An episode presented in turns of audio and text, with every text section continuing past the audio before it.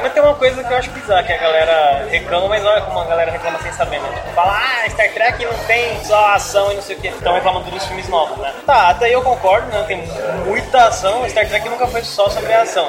Foi muito mais sobre descobrimento e tal, exploração.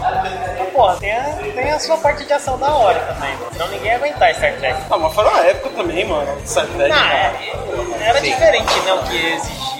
Eu acho que desses filmes novos aí, o terceiro filme foi o que melhor encontrou equilíbrio, porque ele tem ação e tem sci-fi também. O problema do do J.J. Abrams é que o J.J. Abrams ele gosta de Star Wars, ele gosta de Star Trek. Um amigo meu falava isso, eu falava, não, Star Trek é hardcore, mas é verdade. Ele não manja, ele manja de Star Wars. Star Trek, ele, ele deu uma Star Warsizada. Ah, ele assistiu um pouco e falou, tá bom, agora eu manjo. É, Deve ter, sei lá, assistido uns dois, três episódios de cada temporada. Será que cada não é geração. proposital, tipo, pra, pra, por exemplo, a minha geração que gosta mais de Star Wars, tipo, entender que não existe só Star Wars Não, é nesse que mesmo assim, eu acho que o segmento? problema disso aí é que Star Wars está muito mais próximo da nossa geração. Sem falar que ele veio numa, numa época em que estava explodindo coisas do gênero. O cyberpunk da vida, as coisas coloridas. Só você ver um lightsaber. Isso era a época. né? Ah, Tipo, verdade. danceteria, e não sei o que, Laser, cor né? laser. Laser. E Star Wars tem tudo 80, isso. Nossa, é laser. Então é natural que ele tenha ficado mais próximo da gente. Porque Star Trek não tinha isso. Não. Era, é que nem Doctor Who. Doctor Who lá na década de 50 era outra pegada também, era um negócio mais educativo. Star Trek eu acredito que ele estava seguindo a linha que Doctor Who começou a seguir depois, que é um negócio de ci- ciência e exploração. Eu Quer acho. dizer, Star Wars então é Star Trek with lasers. É, essa... Provavelmente. É bem isso. E, e bicho peludo. Que bicho peludo. É que assim, o Star Trek ele pegava o sci-fi, né? Pegava É. o futurista. Aí o Star Wars veio com a pegada de fantasia medieval no espaço. É. Porque ele é totalmente fantasia medieval. Não sei se você chegou a assistir o terceiro filme aí, O Além da Escuridão. Além da Escuridão. Sim, assisti, Então, achei bem legal. Não, eu, eu acho ele mais equilibrado que os outros. o- É que esses três filmes eles estão mais. uma pegada mais atual, né? Mais pra essa geração. Mas eu acho que o 2, por exemplo, quando o Spock vai sair na porrada com o Khan, é onde é legal, é, mas é onde Não tem nada a ver. né, O Spock much, nunca foi o cara emotivo, assim. Ele sempre foi o cara frio, calculista. É, aí foi onde assim. Ele pode brigar? Você Pode. fica naquela coisa meio é legal, mas. não- Sem falar que os- É tipo o Batman matando todo mundo lá no Batman vs Superman. É, Mas o Batman ainda dá pra, dá pra entender. O Então- Batman é, é mais plausível do que o Spock sair na porrada. Mas, mas os Matar. dois têm explicação no filme, Não. né? Só que aí você fica, é, faz sentido, mas ao mesmo tempo fala, no Star Trek novo lá, o Spock não completou o ritual que ele teria que fazer lá pra se tornar um vulcano, assim. Ah, é verdade. Dele, né? Tinha, Ele essa coisa dele. na trama que ele, ele seria o líder, né? É. O líder natural, ele- ele tem que escolher. Só que ele saiu pra poder entrar na frota, né? Isso, na, na ali- federação. E no antigo ele também, a mãe dele é humana, né? Ele também é mestiço, mas aqui eles exploram esse lado pela mãe dele ser humana ele Ele tem mais emoção. ter mais emoção. Mas ele foi criado com os vulcanos, se não me engano. Foi. Se não me engano, então por isso que ele é bem, é, que é lógica, Ele pode se conter, né? Mas é, o Vulcano já não é questão de se conter, né? É por isso que funciona na dupla Kirk e Spock, né? Porque um é, É, na porra louca. isso, impulsivo e o outro calculista. É, Um é quente e outro é frio. Tanto é que, não sei se chegaram a ver o teste do Kirk pra ser capitão. É uma simulação onde a nave dele vai ser tomada. Ah, o Kobayashi Maru. Aí o cara vira assim, não, mas é, você tem que se entregar não sei o que. Ele vira pra máquina e fala assim, você sabe com quem você está lidando? A máquina buga. A máquina buga não tem resposta pra aquilo. Porque a máquina, tipo, tinha resposta pra é, se entregar ou lutar. Ele vira e fala assim, você sabe com quem você está lidando? A máquina fica assim, É porque o Kobayashi Maru ele é um teste que não tem como vencer, né? Ele é um teste pra ver como é que o capitão lidar numa situação de no win, né? No win scenario, não tem como ganhar. Pode crer. E aí ele vai e ganha, quebra a né? máquina. Ele buga a máquina, ele trava a máquina. E- ela e- aceita. E é isso que estamos né, comprovando nossa testada de virgindade aqui, né? Total. Virgindade tardia. Nossa virgindade E velhice também, pô. Virgindade tardia Tacta. e velhice. Então vamos, vamos começar. Então vamos lá, mais uma vez estamos aqui reunidos. Sou o Jack e ouço o som do silêncio. Nossa. Eu sou o Isaac, hoje com a voz melhor, e o instrumento da vez aqui é computador. Eu sou o Wallace e eu tô com fome. Muito. Mas é sério. E eu sou o Thor e eu lembrei que eu nunca comprei uma DLC. ok? nunca comprei uma DLC, cara. Pô, você tem que movimentar o mercado, cara. É, Você não compra, você não tem nada da Capcom, né? pior que não. Aí, ó. Foi por isso que mudou a pauta. Foi por isso É por isso. É por isso. Não teve experiência ainda. Bom, nós somos o One Up e é isso aí, vamos lá.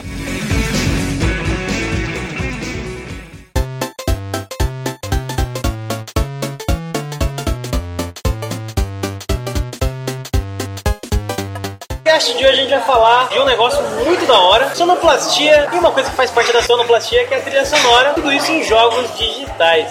Vamos começar essa primeira parte do nosso episódio falando mais da, da diferença entre trilha sonora, né, música e a sonoplastia, pra gente ficar mais dentro né, do negócio. Pelas definições que eu vi na, na internet, se tá na internet é verdade, sonoplastia é um conjunto de ruídos, efeitos sonoros, estão utilizados em qualquer produção, né, TV, teatro, cinema, jogo, tiro do laser dos Stormtroopers, até o gemido do Nathan Drake se segurando no penhasco. É, tipo isso. É Segura, Neita, segura ainda não.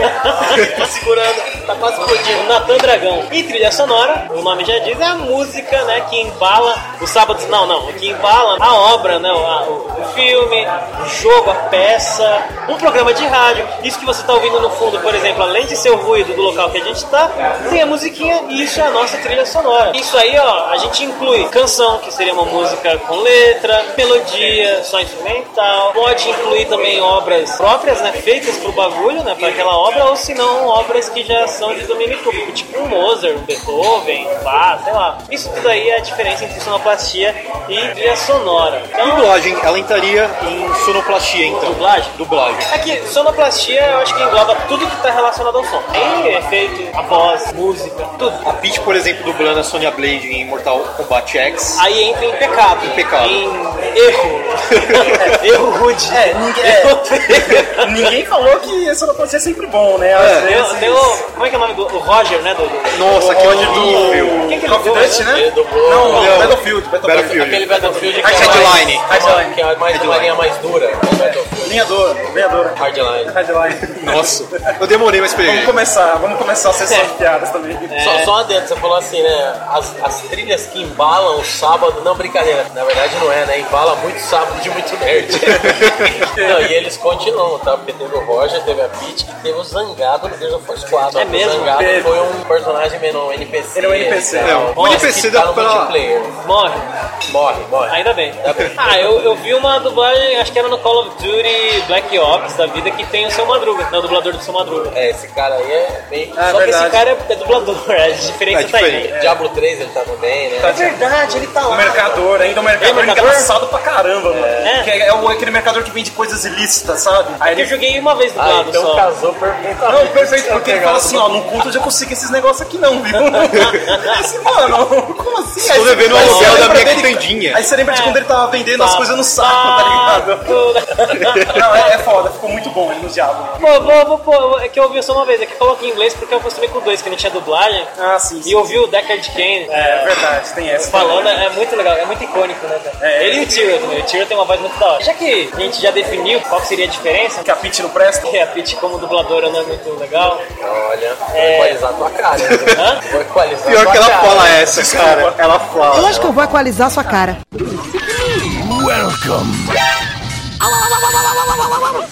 Bom, eu vou falar um pouquinho da história da sonoplastia dos jogos, né? E entre a trilha sonora e efeitos especiais.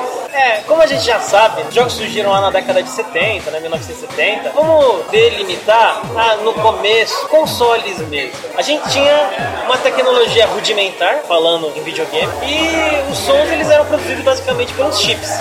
Daí que a gente chama esse tipo de música, né, dos jogos, esse tipo de som, de chip tune, ou tom de chip, uma coisa assim. E isso daí era nada mais nada menos do que alguns sons que eram permitidos pelo hardware, pelo software daquela época, né? E era pouco. Era dois sons e tinha variações deles que eram feitas com sintetizador ou emulador, umas coisas assim.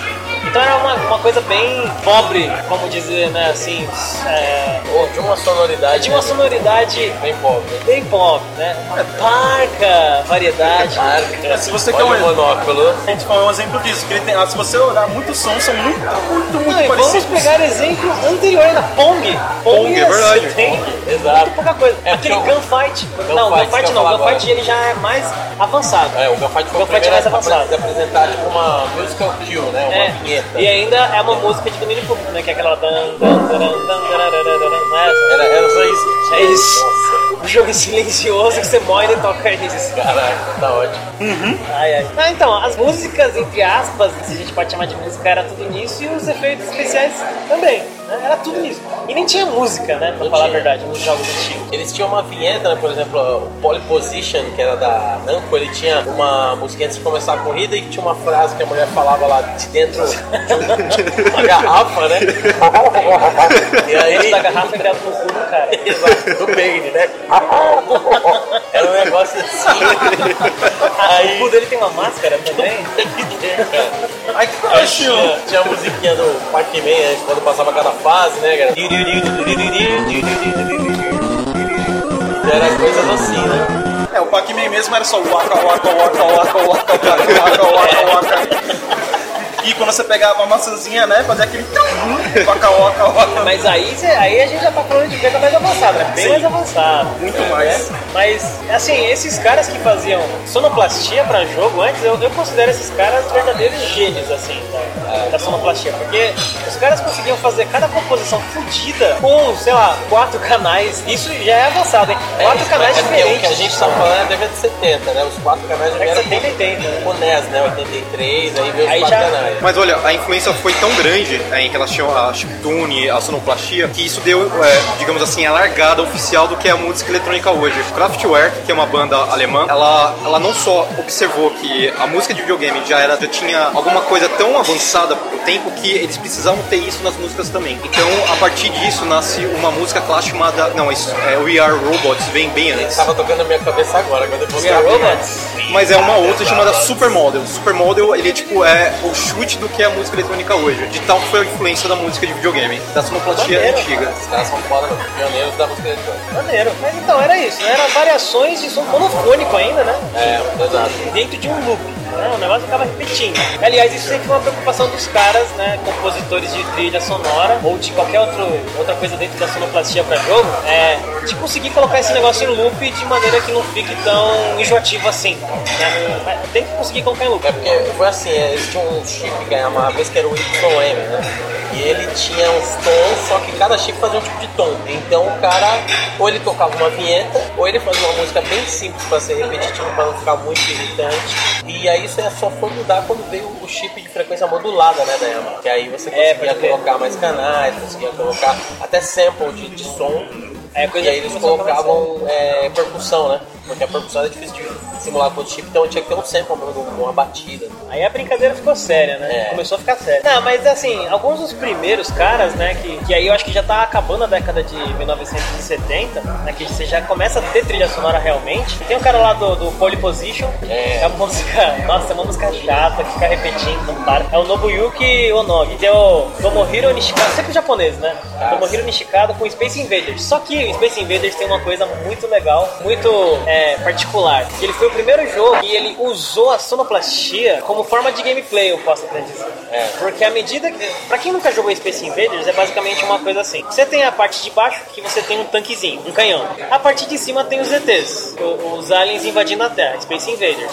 E eles estão descendo, pra descer na Terra. O seu objetivo é destruir todas as naves inimigas antes que elas desçam na Terra. Só que à medida que elas vão descendo, vão ficando mais rápido. E a a- o som vai aumentando, vai aumentando a velocidade a intensidade do negócio. Então você percebe que tá dificultando, então já passa aquela tensão pro jogador, né? Porque o negócio tá mais rápido, tá mais intenso, e daí você fica aí caralho, aí caralho, caralho, até a hora que você perde. Né? Porque Space Invaders é isso. É, eles iam, eles iam deslizando pela tela, né? Eles andavam pra esquerda, aí eles desciam uma posição, andavam pra direita e ficavam fazendo. Eram quatro notas de baixo que ia descer na escala. Quatro e notinhas. E tem um, tem um, tem uma observação interessante em Space Invaders. Esse cara, ele, ele ouviu o barulho do processador. A gente tá falando daquelas máquinas 70. O processador fazia barulho. Pode ele crer. ouviu o barulho do processador fazendo isso. Olha que louco. Então aí ele falou, pô, você não faz barulho. Pô, fazer um barulho, o cara tá acostumado a ouvir aquilo. Vai ouvir direto, só que ele vai ouvir agora de uma maneira legal, né? Que é jogando. E tem, e tem uma outra coisa, uma curiosidade ainda, né? Que até aí, até o começo da década de 80, quem colocava essas coisas era um músico que ia lá e fazia. Não, não era. Era o programador. É o cara falava, ah, o meu jogo eu quero assim, eu quero que passe um som disso aqui. Daí o programador falava, eu não sei, se vira. Tô pagando, se vira. Foda-se, põe aí. Então o, programa, o programador que tinha que se virar pra programar um som do jogo. Era bem punk, né? É, a gente tá falando também né? de uma época que a equipe era três pessoas. Exato. Programador, programador, programador. Café. Não, e o cara tinha que programar tudo, tudo, tudo desde do da primeiro zero, da primeira linha até a última coisa, porque não tinha esse negócio de engine que ajuda você, não, era tudo na, na raça. É isso que os caras são realmente geniais. Os caras eram foda, os caras eram foda. Eu sou um bosta. eu sou Caralho, se você é um bosta, eu falo isso não, mano. Você não concorda também, não. Eu falei que você é um bosta, aí, aí o Wallace. Aham. É que a gente não fala porque. Caralho, que sacanagem desse gordo. É, é, é, A gente faz valer o som do silêncio. do O som do silêncio. Agora, Agora, valeu o som do Então, silêncio. tá vendo? A minha frase não foi colocada assim do nada. foi bom, Tinha referência, Eu, foi fui, eu forte. inventei ela agora, mas ó, eu tentei insistir. Né? Ela ecoou, né? É, ouça o som do silêncio. Está nas entrelinhas. Essa referência tá muito forte, cara. Não tô aguentando, não. Quê? Essa referência tá muito forte. Ah. Não tô aguentando.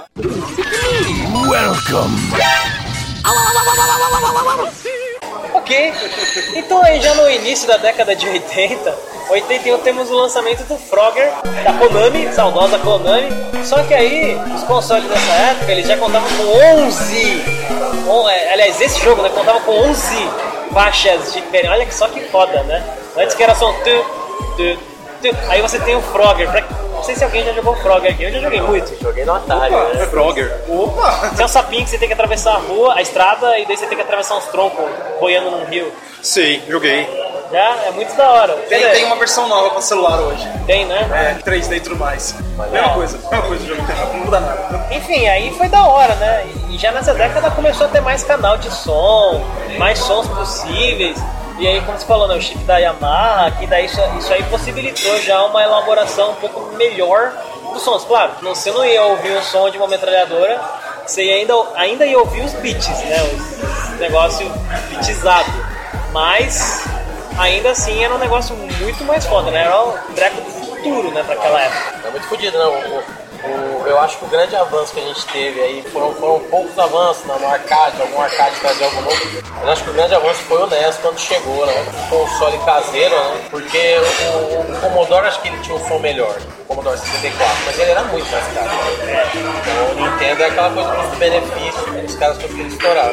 Não, mas assim, é legal falar que nessa época aí, já na década de 80, apesar de ter tido né, o crash dos, dos videogames, crash eu digo a quebra, né? Foi um negócio curto, porque assim, o videogame tava caindo, porque tinha muito clone. Né? Essa grande época de. Tem, ah, Atari 2600, beleza. Aí saía um outro videogame 7200 e não sei o que. Mano, só clone, clone, clone, clone. Aí, óbvio, né? O mercado começou a cair. Só que daí a Nintendo chegou e falou: olha, estamos lançando aqui um brinquedo. Não é um videogame, é um brinquedo. Por favor, coloque na seção de brinquedos. É esse nosso Nintendo Entertainment System, né, o nosso sistema de entretenimento da Nintendo. Nintendinho para os íntimos. Né, que o negócio já. Aí já a brincadeira ficou séria. Aí sim o bagulho ficou sério. Porque o negócio já tinha muito mais possibilidade de som, de gráfico. E teve a japaiada, né? Japonesada, tudo já começou a cair em cima desse bagulho aí. Aí virou cadeira de gente grande.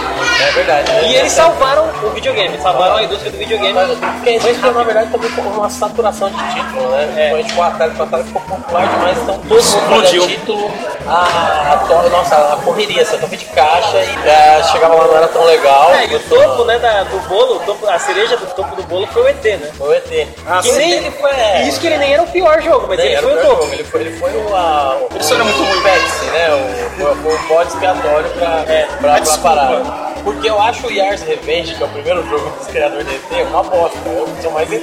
Eu, eu, eu, Yars Revenge eu vi a capa assim que tinha uma mosca aqui metalizada tirando os lasers. Caralho, esse jogo é o jogo da minha vida. Psicodélico, né, mano? Quando eu fui ver um quadrado, outro quadrado, outro o resto. O ET pelo menos era o ET, né? Eu tive o cartucho pirata do ET, eu joguei. Pirata ainda por cima. Pirata, Você pirata. tem coragem. Não, mas quem tem coragem de piratear, velho? Isso é o Cara, mas eu não tinha cartucho original da cara. Agora Eu quem tive fez? um, dois, né? Era, era. Mas não, não importa a época, ET é muito ruim. É que nem Superman 64. Tem, mas é uma sacanagem. Esse aí eu vi numa Esse- Nintendo esse é World. falha de caráter mesmo. né? Numa Nintendo World que eu vi, tá falando, classificando os 10 jogos mais difíceis e piores. O Superman 64 tava lá, e daí tava lá dizendo: Não sei o que é mais difícil, o jogo ou jogar essa aberração. É. Você conseguir jogar ou O ele ele videogame que ele joga lá é bem maneiro.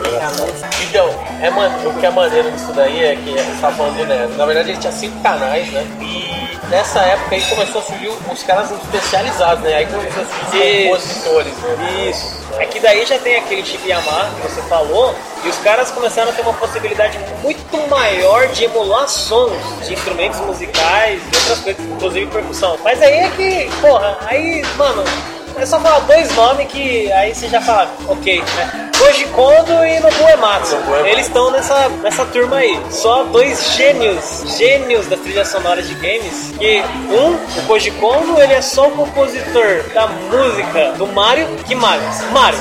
Primeiro. Primeiro. Do primeiro. E de todos os outros mais que vieram. Zelda, né? Também, a lenda de Zelda. E o Nobuo Ematsu, ele é só o criador da- de praticamente todos o- a música de todos os Final Fantasy, com exceção do 8, eu acho. E aí você tem os outros, mas é tudo no modo de japonês também. Você tem o Hirokazu Tanaka, que ele é do Metroid, Earthbound, de Icarus. Ou o Yuzo Koshiro, que é do Streets of Rage. Is, que é um RPG que teve uma versão nova, né, aí recentemente.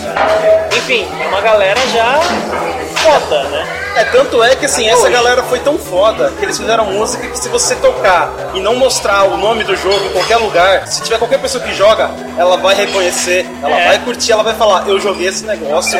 Porque a gente vai começando por uma coisa, Top Gear. Tudo bem, Top Gear explodiu muito mais no Brasil, mas tudo bem, vamos lá. Top Gear, se você toca Top Gear em qualquer lugar, a galera vai ver e fala assim, Top Gear, Top Gear, a galera É. vira louco, mano. Top Gear, quem, quem que era? Era do Hiroyuki Matsuno e do Barry, Barry Light. São, juntou um americano, juntou um japonês e fizeram só essa música foda que hoje a galera aí, banda de metal faz versão, todo mundo faz versão porque, cara, você vê o jogo na sua frente, cara. Então, assim, você tem aquela importância tão grande da trilha sonora que, tudo bem, o jogo, eu- nós sabemos que ele não é aquilo lá tão foda, porque tinha jogos melhores na época de corrida. Sim. Mas, cara, a música fez o jogo ser aquela coisa incrível que ela é.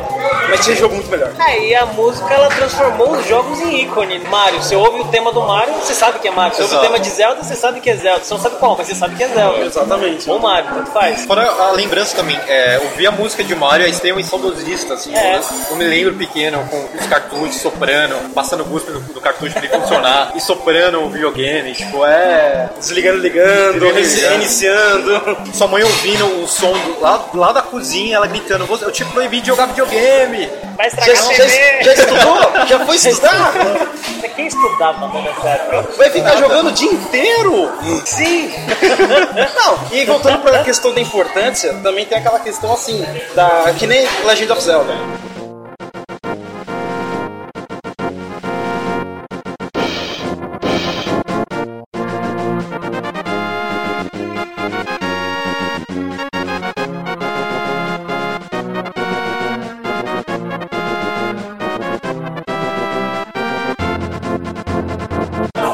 Música que o cara criou no primeiro acompanha a Zelda até hoje. Pois é. Até o último Zelda hoje tem Castlevania, do Kiroyu Kinoyu Yamashita.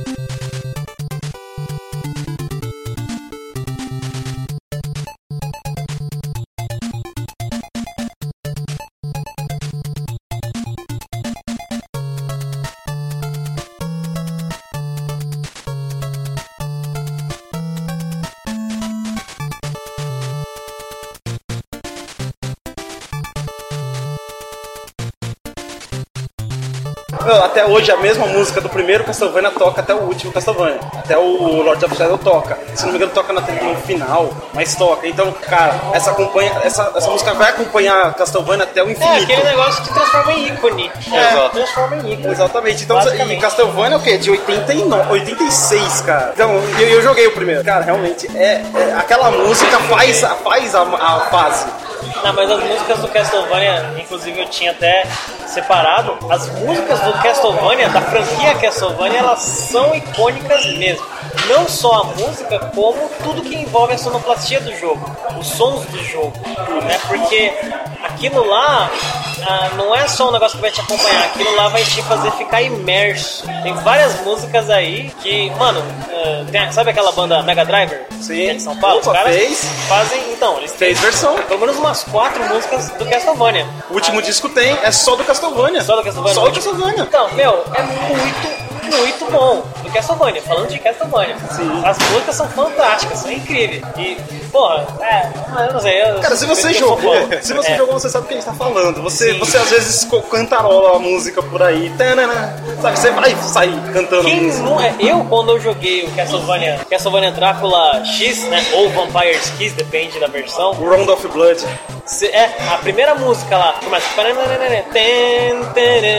Mano, é do caralho. Música é foda. caralho.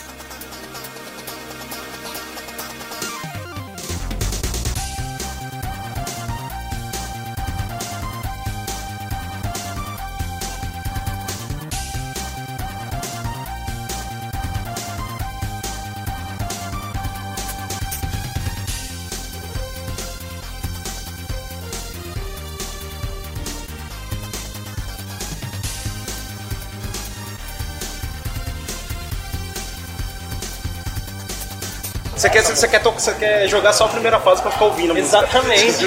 Ou a música de seleção de fase, é muito Seleção boa também. É muito legal, aquele órgão, né, tal. É muito legal. Ou Symphony of the Night também, foi a primeira vez que eu ouvi uma guitarra num, num, num Sim, Castlevania. sim, Eu Não, pirei. eu acho que me marcou. Não, mas Todo esse mundo. marcou muita Marcou. gente. Mas aqui esse também é um jogo icônico. Só mas- ele definiu. É. Ah, eu falo tranquilamente que ele é o auge do Castlevania. Tranquilo, tranquilo mesmo. Ele é o auge. E se, se tivesse continuado daquela forma, cara, Castlevania Inclusive porque ele apresenta um personagem diferente, né? Assim, você começa com o Richter, né? Que pra mim, eu, eu amo o Richter, eu não gosto do Simon. Eu acho o Simon babaca e o Richter eu acho do caralho. Sim, sim. Ah, Mas aí você, tipo, você só joga, sei lá, 15, 10 minutos com ele. Mas vale a pena. Vale a pena, com o Richter. Cara, o Mas Simon- depois você vai direto pro Alucard. Daí você fala, Mas que? o Simon é metal, o Simon usa tanga de couro, velho. O Simon é muito foda. Tem isso também. É. Ah, mas Isso o Simon, é personagem... Peraí, é um de personalidade.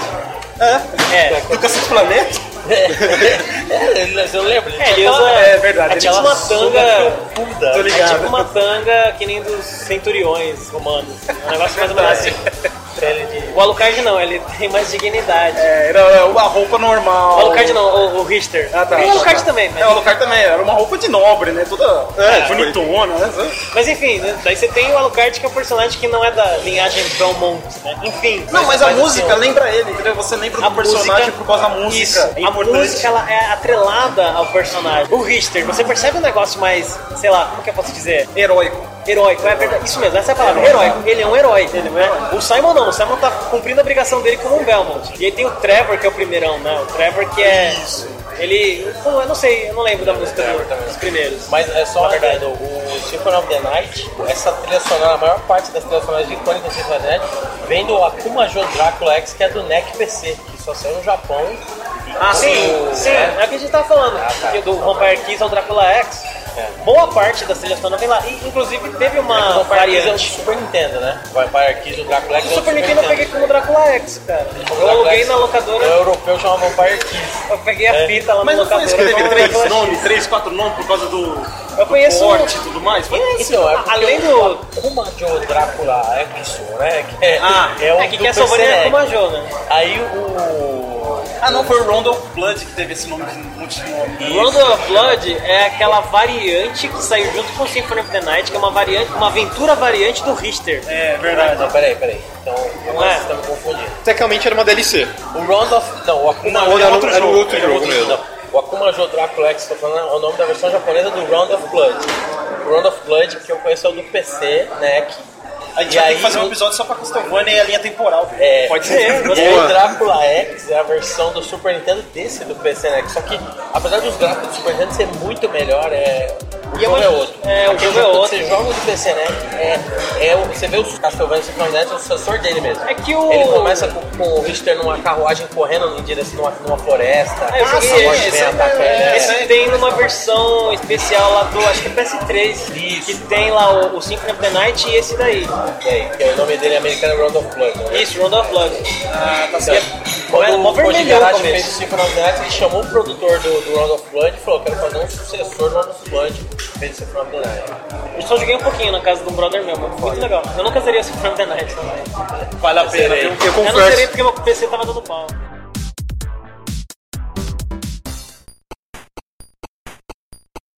Nessa época aí também, da década, da década de 80, depois de 83, 84, no Japão mesmo, né? Como a gente já vê, os grandes compositores de trilha sonora pra jogo no Japão. Lá tinha até fita cassete com trilha sonora de jogo. Você via com trilha de Final Fantasy, trilha de Castlevania, trilha de Mario, trilha de Zelda, trilha do Cara da 4. Você via muita coisa, né? Música de jogo sendo vendida como um- lá, né? Junto dos Ele jogos já dava um valor a isso. já estava tendo um valor né, melhor. Tá, já era, existia agora a- o gênero musical game music. Agora sim a gente pode falar disso.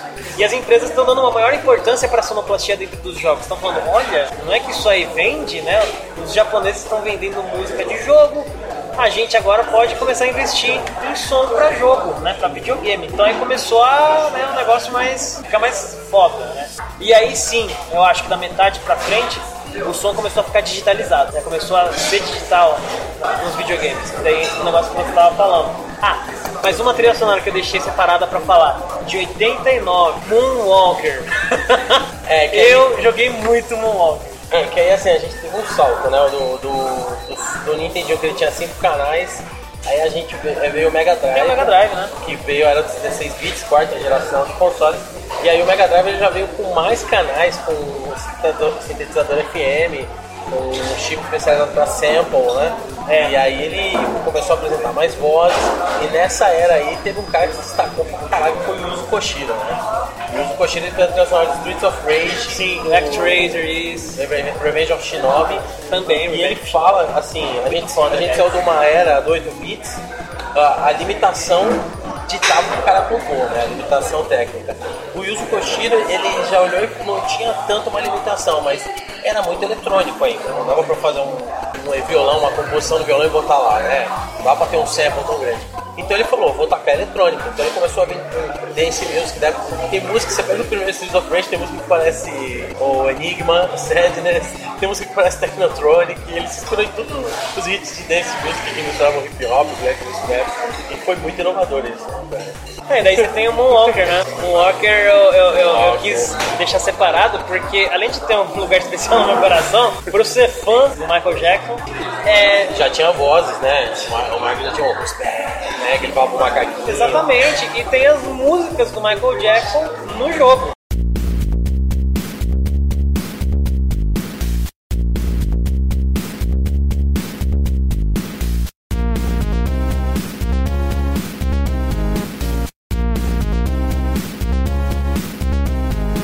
E é muito da hora, você tem Labira, você tem a própria. é, enfim, um monte de música. Smooth. Criminal. Hã? Smooth, Smooth Criminal, isso, Smooth Criminal. Ela é tipo a trilha sonora do filme e do jogo. É, é, Principal, é o filme do jogo. Tem muito pra- É. Não vamos falar sobre o jogo, só sobre a música, né, por favor, senão aí em polêmicas. Sim, sim. Mamilos é foda.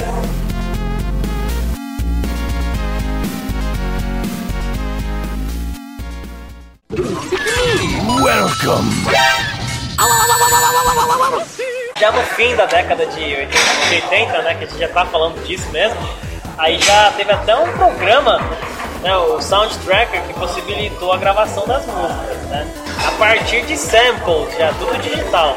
Então o negócio já era, né, complexo. Complexo. Aí a gente tem as trilhas sonoras mais icônicas de verdade que começam, né? Não que antes não fosse, mas agora estão uma coisa mais elaborada, né? De Castlevania, de, de Final Fantasy. Chrono Trigger Zelda, veio aí, 16 né?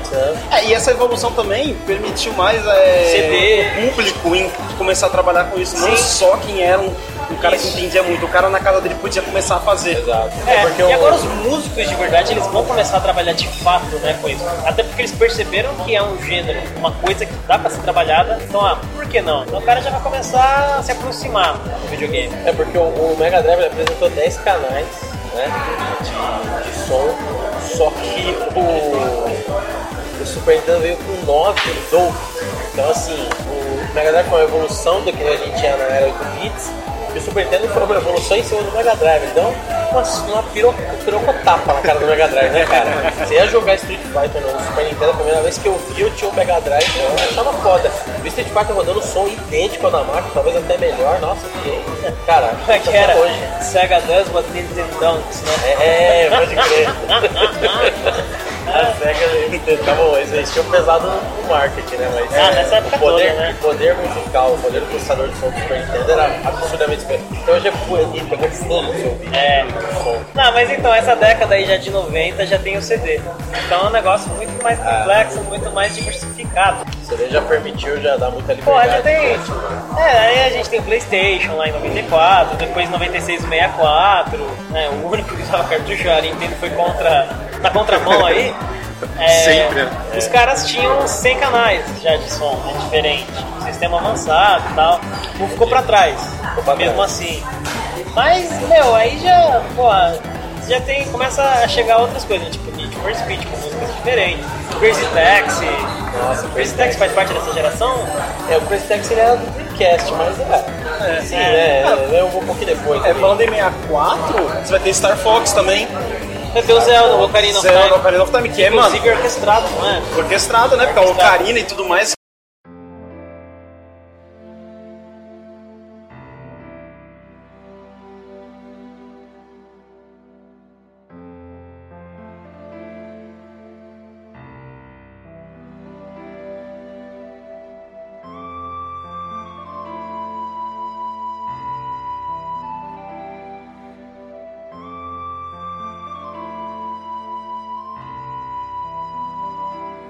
Da década de 90 a gente deixa um pouco o eletrônico mesmo pra, pra ir pro, pra coisa mais orgânica, mais É, instrumental mesmo. É que antes eles emulavam os instrumentos, agora dá pra você usar o instrumento de fato, né?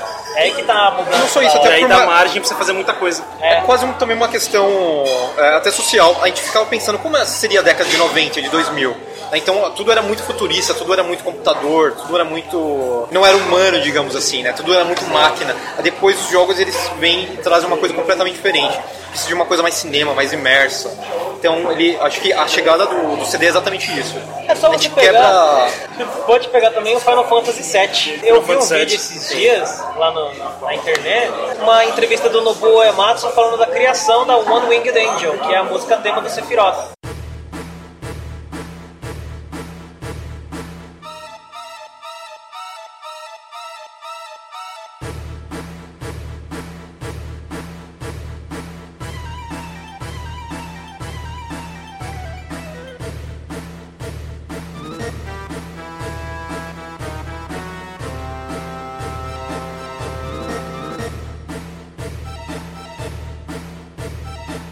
Ele, porra, eu quero fazer um negócio diferente. E daí ele ficava pensando, ah, esse trecho aqui e tal. Ele compunha.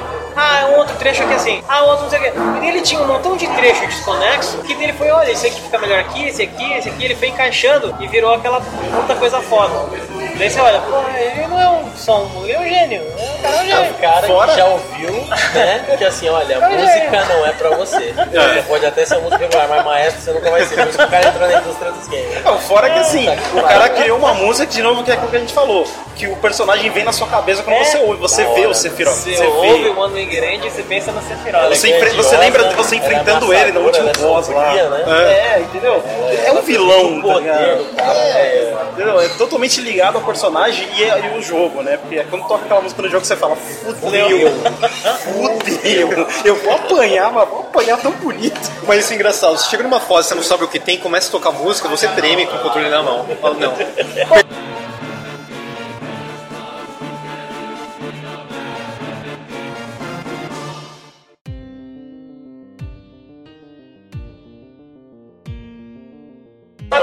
Acho que não tem muito mais sentido a gente ficar falando especificamente de história, porque agora já. Já estamos Chegamos aqui. Já chegamos no atual, né? É, chegamos agora. CD, aí já, já acabou. Aí CD já- entrou até jogo de música, né? Jogos musicais. Jogos então, musicais. música não Dance, era Dance. Revolution. né?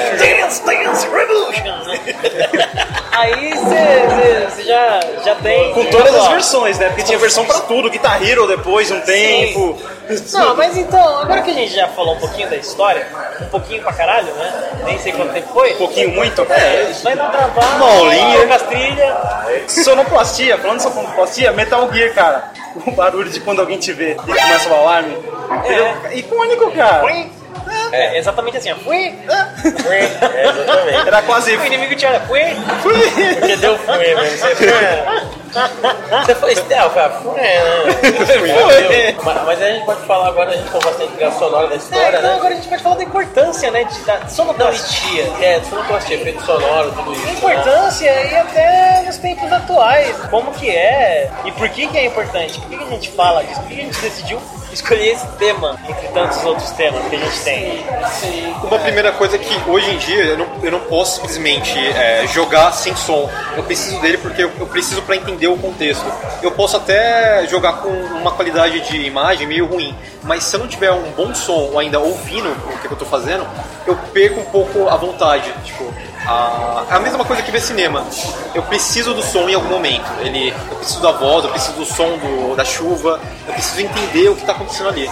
Acho que jogar som, é, jogar no mudo não existe mais.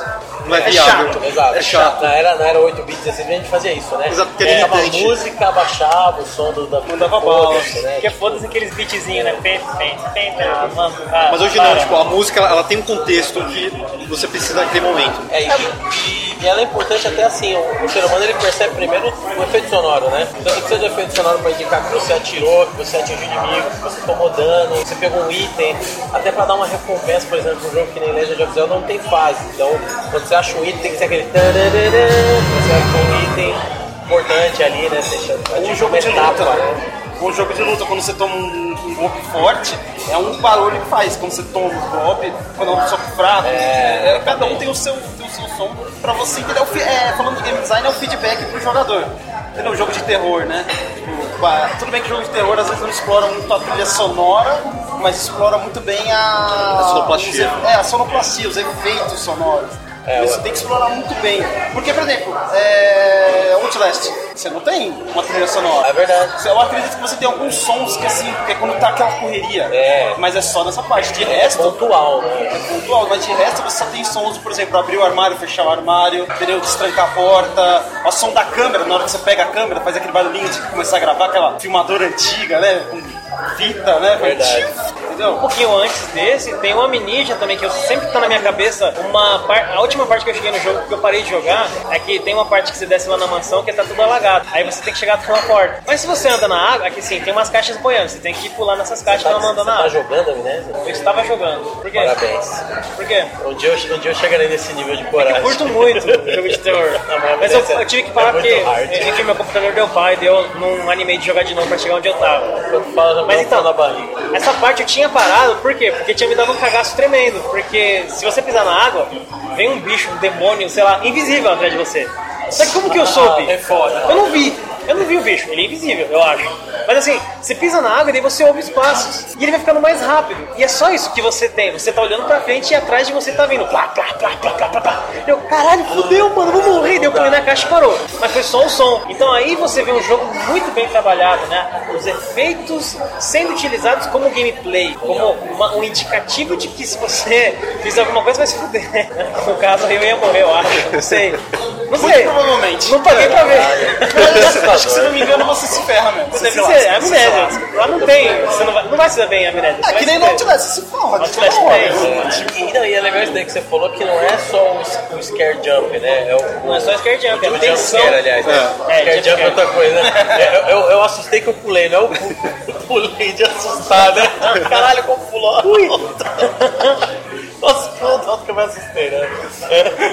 Quase, quase, quase. Depende, pode acontecer. Ele consegue usar, porque o jumpscare sempre é acompanhado de um efeito sonoro alto, né? Pra dar um. Exatamente por isso, né? O Amnésia, ele, ele jumpscare eu acho legal em qualquer lugar, mas o Amnésia ele consegue evitar o máximo possível, né? É que é totalmente psicológico. Ah, tem um outro jogo aí que tá famoso, tá em alta, eu acho que vai acabar logo já isso aí, que usa muito bem os efeitos, que é o Five Nights at Freddy's. Não tem música propriamente dita, só quando você termina a noite, mas trabalha muito bem com efeito especial. Você ouve o som de alguma coisa lá no, de um lado, as batidas dos bichos na porta, a risada do Fred lá no fundo. É só isso, é a ambientação. É a ambientação do jogo que é importante. É por isso que é importante a gente falar de sonoplastia e trilha sonora.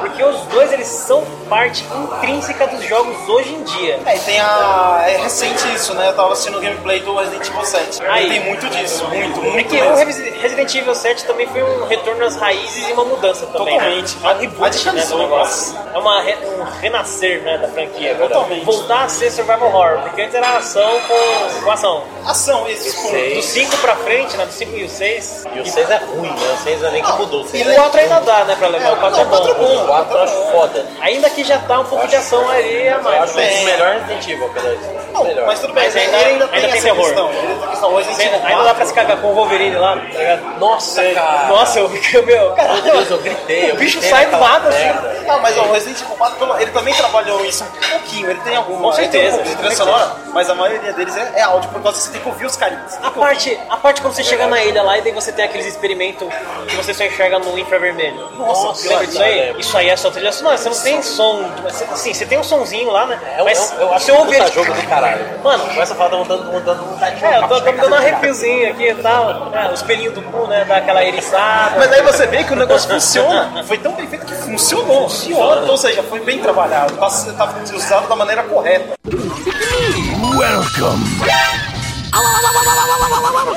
Tem um jogo que eu separei também pra falar exatamente disso, precisamente disso, que usa muito bem. a- Aí já no caso é a trilha sonora, mas também tem uma ambientação fodida, pelo menos pra mim, é Alan Wake. E eu falo do Alan Wake Alan primeiro, não American Nightmare. O, o Alan Wake ele Nem tem uma que é. pegada de Stephen King. Hã? Nem sei quem é American American Nightmare? Nightmare. Eu joguei bastante, viu? eu não zerei. É. Mas meu meu computador chega no pau. Eu não zerei. Mas então, a trilha sonora do Alan Wake eu acho fantástica. A, a- a- composta para o jogo e a trilha sonora à parte, porque esse jogo ele é foda porque ele tem duas trilhas sonoras diferentes. A trilha dele, que é a música ambiente, a música do jogo mesmo, a música tema, e tem as trilhas sonoras que você ouve no rádio né, no decorrer do jogo e quando você termina cada capítulo, porque ele é como se fosse uma obra do Stephen King, dividido por capítulo. Porque você está no papel de um escritor, controle de escritor e, e é isso.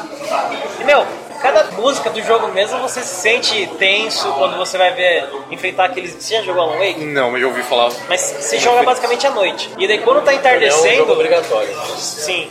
É que assim, você joga muita coisa de dia, mas vai entardecendo. E vai ficando escuro. E é no escuro que mora o perigo. E vocês vai sentindo isso. A ambientação vai mudando no decorrer do dia. E quando chega a noite, aí fudeu. Literalmente. É muito legal. É, ele tem a trilha sonora ali é incidental, né? A trilha sonora Sim. composta pro jogo e tem as músicas licenciadas É, que a tocam música- em rádio, que tocam no final de cada capítulo. E sempre, quando termina, fica a tela preta dentro do capítulo 1. E a música, você vai prestando atenção na letra, Tem a ver. faz uma alusão com aquele capítulo. É isso que eu acho fantástico no Alan Wake, porque tudo tem a ver com o jogo e com a história. E com o gameplay. Aliás, a trilha sonora, tem que falar, ela foi composta pelo Petri Alanco, né, que é a música incidental do jogo. As outras músicas aí já tem muita banda pra falar, mas assim, uma que eu acho principal e virou uma paixão minha, eu conheci esses caras por causa do Alan Wake, porque eu me apaixonei pela música, é, é uma banda que tem uma banda fictícia no jogo que é Old Gods of Asgard, né, que é o, o Thor e o Odin, que são dois velhos lá na, na- no jogo, eles moram numa ilha e são meio piratas. Um deles arrancou um olho e daí eles chamam Odin, o outro usou um martelo lá pra matar não sei o que e virou Thor. É. Aí. E, e- essa banda fictícia existe de verdade, só que com outro nome, Poets of the Fall, que são os caras lá da Finlândia. Na verdade, não existe verdade. Não, Poets of the Fall a música Isso, que é do... isso. Os Eles são o of God. Mas assim, a música deles, a música principal, que é The Poet and the Muse,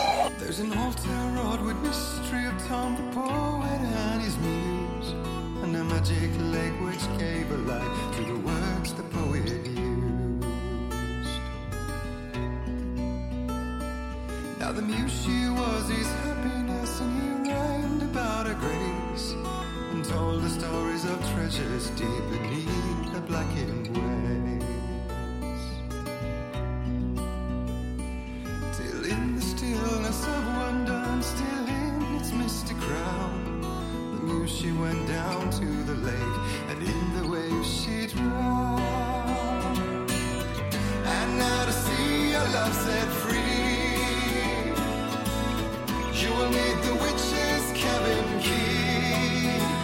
ela é parte fodida assim do jogo, porque ela conta o que você tem que fazer tudinho, direitinho. Porque tem uma parte do jogo que fala, você tem que prestar atenção nos deuses, né? Ele fala que é os Old Gods of Asgard. Daí você vai, encontra a música dos caras, velha pra caramba no jogo, né? E daí você ouve e daí você sabe o que você tem que fazer pra você conseguir vencer a escuridão. E, mano, é uma música fodida, mas É assim... uma banda que inclusive já tinha trabalhado né, com a Remedy, porque a música chiclete do, do Max Payne 2, que é Late Goodbye, é deles também. É mesmo? Eu não sabia. É, It's a Late Goodbye. Mas eu acho foda essa banda, essa banda é muito boa, boa Teflon. É, inclusive eles têm clipes com o ator que serviu de modelo pra fazer o Alan Wake. Uma música chamada War, que inclusive tem cenas do Alan Wake. É muito legal, muito maneiro. Muito legal. E se você. E quem tem a versão do PC do Alan Wake, se você for na pasta de extras, tem o clipe. Tem o clipe? Tem o clipe. Ô, rapaz, Tava lá, ô, tem a surpresa. Eu já tava com vontade de jogar de novo. Agora Alan Wake saiu pra, pra quais plataformas? Computador, pra Xbox 360, pra computador, saiu pra Playstation? Não, não, ele é Não, exclusivo não, da. Exclusivo da Microsoft. Microsoft. Da Remedinho. E a gente vai ficar aí pra, pra sempre no, no Quero, quero um Alan Wake 2, né? É, Nunca vai sair, mas Nunca vai beleza. sair, mas beleza. É, cara. É inte- o interessante dessa era aí também é que você falou do Petri Alan, essa era do CD começa a vir, a gente vê uma interação de compositores do cinema vindo pros Sim, games, né? Hans Zimmer, por Hans exemplo. Zimmer, o Harry Gregson Williams fez o Inimigo do Estado, fez vários, vários filmes com é, temas assim militares. E ele faz, ele compõe a trilha do Metal Gear Solid 2. É, tem o Ramin Djawad, que é o cara que fez a trilha do Game of Thrones, que faz o tema do God of War. Legal. E tem um cara que eu gosto pra caralho, que ele fez o. Não acredito que eu esqueci o cara. O nome do cara. Fica, fica na descrição depois. Fica na Ele, descrição. o Fábio vai lembrar e depois põe na descrição. E falando em jogos de cinema, quando eu, eu sugeri esse tema, eu sugeri esse tema por causa de um jogo do PlayStation 1 chamado Jetmo 3, lá de 99. Assim, esse, esse jogo é muito legal porque ele é, é um jogo de corrida é, que você usa uma hoverbike. É basicamente um- uma bike que ela flutua e você. É uma, é uma corrida, né? Você vai até o final, você soma pontos e você ganha se tiver a maior quantidade de pontos a- ao fim da, do percurso. É, quem faz a trilha sonora desse jogo é o Junior Reactor, que é uma, uma banda que mistura música orquestral de cinema com música é, indiana é, e, e psytrance.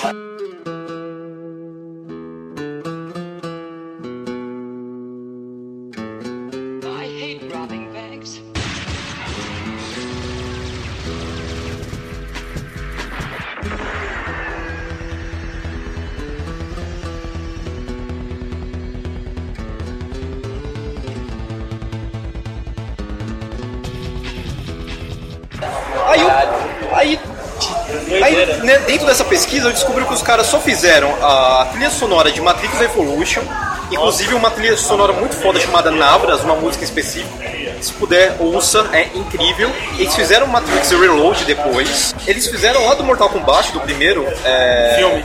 do filme, uma música chamada Kunga Fury, lá de 97. E, an- e depois do Aniquilação, uma chamada Control. Então eles, eles trazem exatamente isso pro jogo. O que, que é o legal do jogo? É, você tá com uma, uma a, a hoverbike, pra você sentir esse clima de futurismo mesmo, da, da corrida, da- até da questão, né, tô em 99, né, pensar o que seria 2000, 2010, como seria é, os automóveis, eles vão e te jogam uma, uma música que mistura, tipo, aquela, aquela questão de ação épica, mas ao mesmo tempo com um pouco de música eletrônica e música indiana. Tipo, você não se sente na, naquilo, você se sente ah, no futuro, assim, você você consegue comprar a ideia da hoverbike. Ser transportado pra uma outra realidade, né? Exato. Uma coisa assim, não é muito high-tech, né? Totalmente high-tech, né? Louco.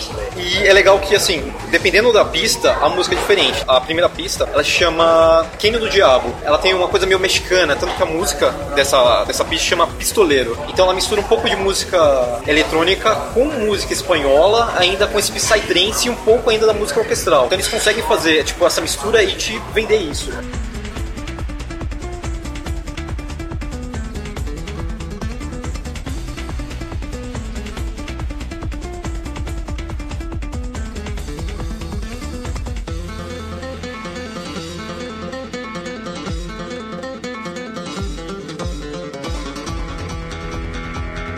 A sonoplastia não é muito interessante, mas a trilha sonora é. A trilha sonora ela te ganha na maior. Você consegue, tipo, não jogar o jogo e ficar com a trilha sonora na cabeça. Tony Hawk, Chris Tony. Hawk.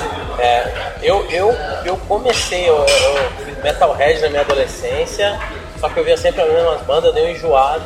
E aí eu comecei a conhecer hardcore, punk rock, depois tive banda e o caralho por causa do Tony Hawk. Porque aí eu ouvi as músicas, achava legal, e através disso conheci um cara que conhecia mais música, prestou CD, e assim foi, fui montando banda, fui tocando. É, essa questão de, de, de uso da música, tem um que é, eu falo que é uma puta referência hoje, que é o Journey. Eu, inclusive, tá nas minhas, nas minhas escolhas porque é incrível.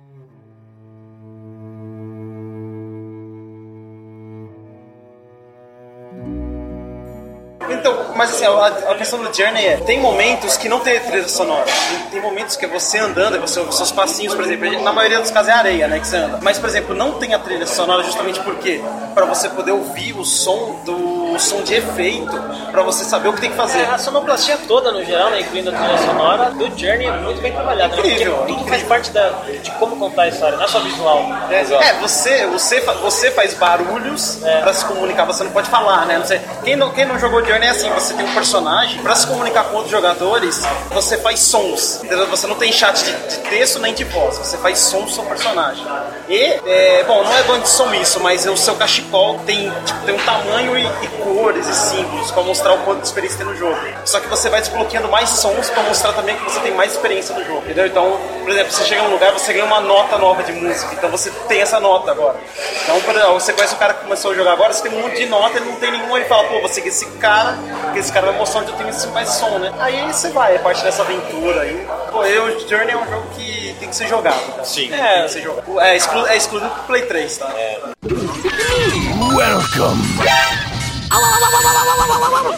Mas ah, outro exemplo de, de, de game de usando a música, o som como jogabilidade, você tem até o próprio Zelda, o Ocarina of Time, quando você tem que encontrar os Skull Kids lá em Lost Woods, você tem que, e, e, assim, cada túnel que você pegar pode acabar te levando pro começo da fase, daí você tem que ir tudo de novo. E você tem que se guiar pelo som, pela música, né? Porque o Skull Kid que tá tocando uma flauta com uma música. Jogo a- próximo também que eu, eu ia comentar que é, a trilha sonora ela é incrível, dependendo da, da versão que você compra, vem o CD da trilha sonora, é o The Witcher 3. The Witcher 3, a trilha sonora é perfeita. Pro chão.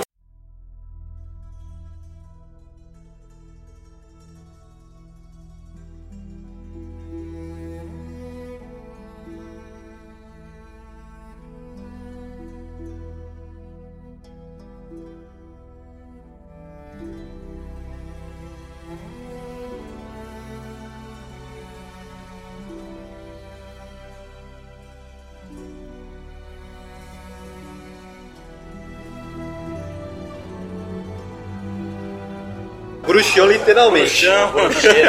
Pro né? cheirão. Os caras que trabalharam é, na trilha sonora, eu vou tentar pronunciar o nome porque polonês é difícil, mas Mikolaj Stroński, ele é polonês, ele fez The Witcher 3, ele fez também a trilha sonora de The Vanish of El- Ethan Carter, ele fez toda a trilha sonora das propagandas de trailers do Dark Souls 2, ele trabalhou ainda com séries de TV, Sons of Guns, da Discovery Channel, ganhou um prêmio pela série Tato Feito, ele também faz a trilha sonora da Discovery e ele ganhou um prêmio por ela. Um outro cara que trabalha com ele pro The Witcher 3 e para todas as outras versões é o Marcin Bibilovski, creio que é assim que pronuncia.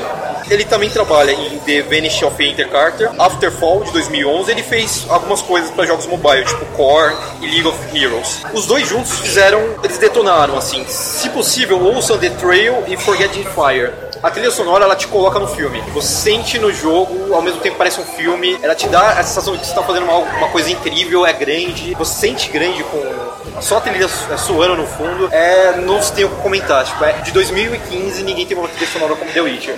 É imbatível. É, então a gente percebe que realmente, né, o gênero musical, né, game music, acabou tomando uma importância muito grande, muito maior do que já era antes, na década de 80. Inclusive, né, em 2005 surgiu um negócio para mostrar essa importância, um espetáculo, né, como dizer assim, um show chamado Videogames Live, né? Um dos cofundadores do Tomo Talarico, eu tive o prazer de ir em duas edições e é muito legal porque é uma Cheguei aí em uma experiência. também. É, quem nunca foi, se tiver a oportunidade de ir, por isso que os caras estão vindo direto, vá. Né, pra você que curte música de jogo, pra você que nem curte muito música de jogo, mas curte música de or- orquestrada, vai no Videogames Live, dê essa chance a si mesmo, porque eles tocam músicas de vários jogos e é um espetáculo de som, iluminação e imagens, né? Porque eles passam imagens dos jogos. Eu dei sorte o ano que eu fui, né? A última vez que eu fui, porque eles tocaram Shadow of Colossus, Metal Gear Solid 3, Snake Eater, o Noriko Ibino, que é o compositor do Snake Eater, tava aqui. Então ele fez a parte do vocal, do que a Cynthia Harrow canta no sax. Foi foda demais. É, ele veio junto. Tocaram One Winged Angel, tocaram é, puta, uma série de trilhas de, de jogos que eu curto, assim, sabe? E acho que tinha assim, Beyond Good and Evil, que eu não conhecia, World of Warcraft, ah, e acho que of Empires, alguma coisa assim. Mas Civilization, eles tocam bastante é, exato. Babaie, tuie, É. tuie, Foi as músicas que eu não conhecia, assim, mas Sonic, Mario, Tetris, Halo, tudo isso, God of War. Eu fui na primeira edição aqui, tocaram One Winged Angel, Metal Gear, bem basicão, né? Aí na segunda já o Tommy Talarico, né, que ele que é o frontman do espetáculo, ele já tava bem mais solto. Daí chegou até a parte do One Winged Angel, ele chegou lá com uma guitarra, assim, do nada. Ele, Caralho, ele vai usar guitarra no One Winged Angel, né? Tem uma orquestra e ele vai tocar uma guitarra.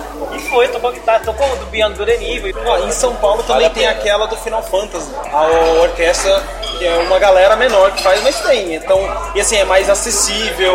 Quem não conhece possa conhecer Final Fantasy por causa dessa galera. Inclusive, né, de uns anos pra cá, tá havendo tour das orquestras que tocam os temas de Final Fantasy, é de jogos, né, no geral, que já existe lá no Japão, que tocam temas de Dragon Quest, que é um RPG muito popular lá, Final Fantasy e outros, né, de Chrono Trigger, Zelda, mas agora eles estão fazendo tour mundial, né, que ano passado teve até, o próprio Nobuo Ematsu veio aqui tocar a música do Final Fantasy, não lembro de quais, mas... Não era aquele compilado de vários Final Fantasy? Era um compilado? Que eu acho que só não tinha o 13. É? É, porque o 13 era muito recente. Semana, acho que foi numa E eu não quinta-feira. fui, o Leandro foi. O Leandro foi, né? né? Mano. Eu queria muito ter ido, mas não deu. Não- Eu não tinha tempo, sabe? É lifetime, é. Tempo- Oportunidade única. É, é, a situação tava ruim pra todo mundo. E, e Está tava, ainda. E tava tendo, acho que começou no retrasado passado, a turnê de 25 anos do Zelda, né? Também, de, de orquestra. Muito legal também, eu queria ir, mas eu acho que os caras não vieram pra cá ainda. Se vier também eu quero, mas. Quem sabe? Quem sabe? Bom, e até tem artista musical que usa coisa de videogame, né? De som de videogame, Sim. tem música de videogame em suas composições, né? A Keisha, por exemplo, parece que ela usa, o Eminem também. É, É verdade. É, uma música chamada Hot as Ice da Britney Spears foi processada pela, pela dona da Pac-Man. nossa, Porque uma parte da música tinha um pequeno sample, uma coisa de milissegundos do Pac-Man, eles ouviram, pegaram, ela teve que pagar aí um tanto pra liberar a faixa. Já tinha sido já tinha sido lançada no CD, não foi single, mas eles pegaram milissegundos e falaram isso daqui é nosso. é isso aí, mano. Tá Ninguém achando, mexe com o Pac-Man não, mano, tá, tá achando que coisa de videogame é putaria? Não é não, pô. E tem o caso Sério? inverso também, né? Hã? Tem o caso inverso também, né? Do Sonic 2 do Michael Jackson, né? Que até hoje é aquele mistério, né? Porque várias Ah, é músicas verdade. do Sonic 2 É verdade. parecem com músicas até do History ali do Michael Jackson. Chegou a ser anunciado brevemente que o novo jogo Sonic teria músicas do Michael Jackson. E aí quando você compara as músicas, são muito parecidas, mas logo depois vem aquela, aquela polêmica do Michael Jackson, vindo com um caso suposto de pedofilia. E aí a SEGA não falou mais nada, só que deixou as músicas lá, né? Tem uma que é Strangers in Moscow igualzinho, só que mais acelerada. É muita sacanagem. Bom, falando dessa parte aí, né? A gente volta um pouco a falar de chiptune, por quê? Porque hoje tem artista, tem DJ que é especializado em chiptune pra jogo hoje. É verdade. O cara, por exemplo, a gente tem hoje aqui no Brasil o Pixel DJ, né? O Thiago Adamo. O cara é DJ e o cara faz chiptune, o cara é quase especialista. Tem muita gente especialista, sabe?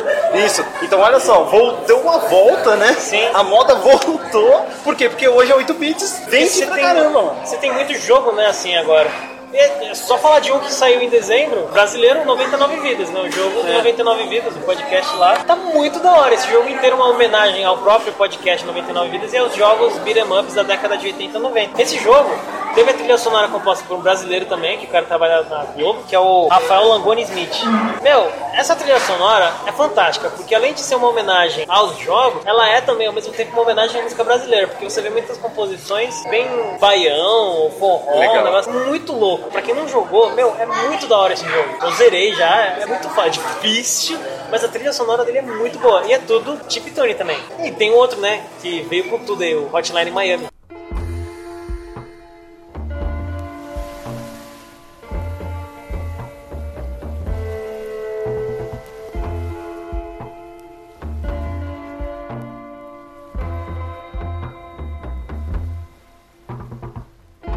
Mas aí já é uma outra pegada, né? É um negócio oitentista. É, Se bem que acho que não é bem nem chiptune, né? Não é chiptune. Hotline. Hotline, não, Hotline ele, não é, é. ele, ele é, ele é disco eletrônico, né? Disco eletrônico e de acordo com um amigo meu que é gay, disco eletrônico gay. É Olha, mesmo? as baladinhas que eu vou, tô vendo essas porra aí, eu mostrei pra ele. Cara, isso é uma informação nova. Isso sim foi, su- Pô, foi as baladinhas que surpreendente. eu vou, cara, Isso aí é foi hora. camisa e é só esse som aí. Não, mas Caramba. qual que é essa daí? Aí, quando eu lembro de Hotline Miami, obrigatoriamente a minha memória puxa Far Cry Blood Dragon, que Nossa, também é é, oitentista. é Então, Ah, é, totalmente, totalmente. Michael Bia.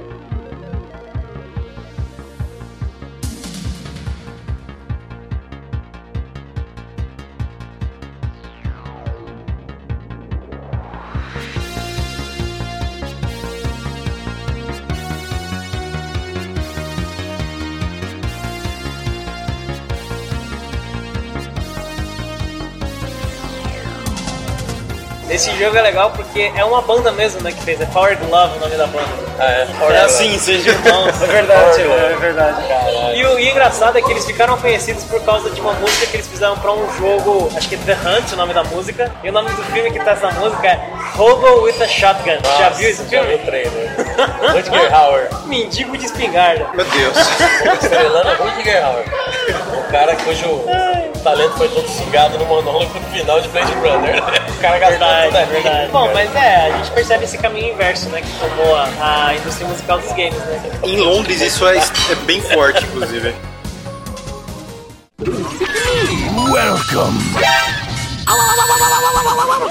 Tem uma outra só que eu queria mencionar antes da gente já falar das nossas escolhas pessoais. O nome do cara é Darren Korb e ele produziu para dois jogos fantásticos, que um deles é o Bastion e o outro é Transistor.